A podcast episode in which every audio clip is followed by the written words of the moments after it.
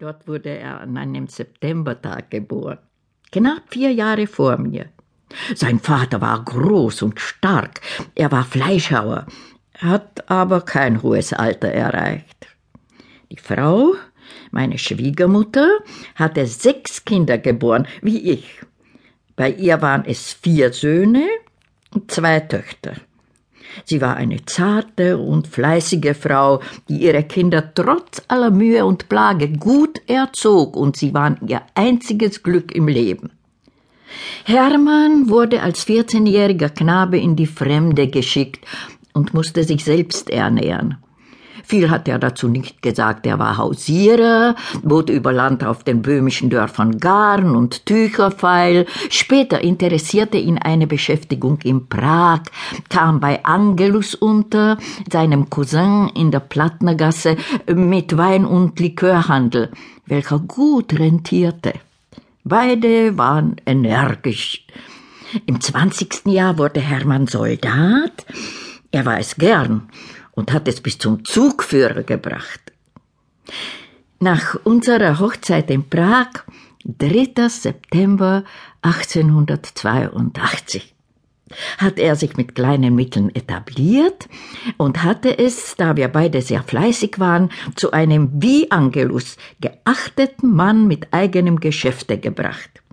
Er war groß und breit, er war immer genug energisch, über alles hinwegzukommen, er trug einen Schnauz und war bei seinen Angestellten an der Stockhausgasse beliebt, ähm, dann in der Zeltnergasse, später im Haus Minuta, Altstädter Ring, endlich im Kinski-Palais. Wenn er jedoch zornig wurde, was man ja sagte, und die Ware umherwarf, weil sie schlechterdings ungeordnet in den Regalen lag und die böhmischen Lehrlinge dafür verantwortlich er machte, so dass sie sich vor ihm bücken mussten, trachtete ich nachfolgend, die jungen Menschen zu beruhigen. Sie wussten vielleicht nicht alles. Ich tröstete milde an einigen Tagen auch Kundschaft, welche manches verlangte, was wir nicht hatten oder nur en gros. Wir verkauften Zwirn, Regenschirme, Knöpfe, Tücher und Muffs, Textilschuhe mit Leder und schöne Weißwäsche.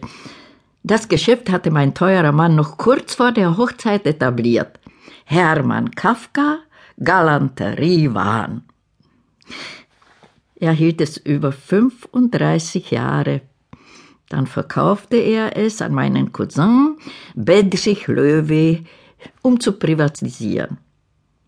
Unser Handel war am Ende im schönsten Bau am Altstädter Ring, im Kinski-Palais, Parterre rechts. Im Obergeschoss ging früher unser Sohn Franz ins Gymnasium, noch davor. Der Volksschullehrer Herr Beck hatte die Prüfung uns nicht empfohlen. Er sprach von Schwäche bei Franz, von Überhetzung, welche sich später räche. Oh, Franz bestand die Prüfung zum Gymnasium, äh, wir hatten ihn schon angemeldet. Auf der höheren Schule hatte Franz auch Böhmisch und Französisch als Fach.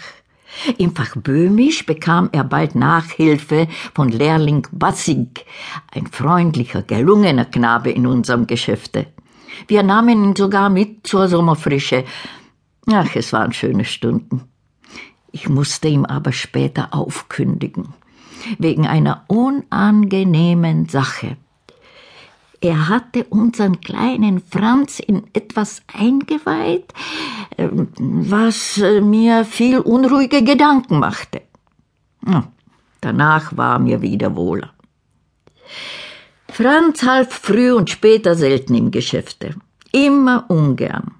Wenn wir zur Sommerfrische in Franzensbad oder anderswo waren, er lag gern zu Hause auf dem Kanapee oder beschäftigte sich in seinen Mußestunden mit Schreiben.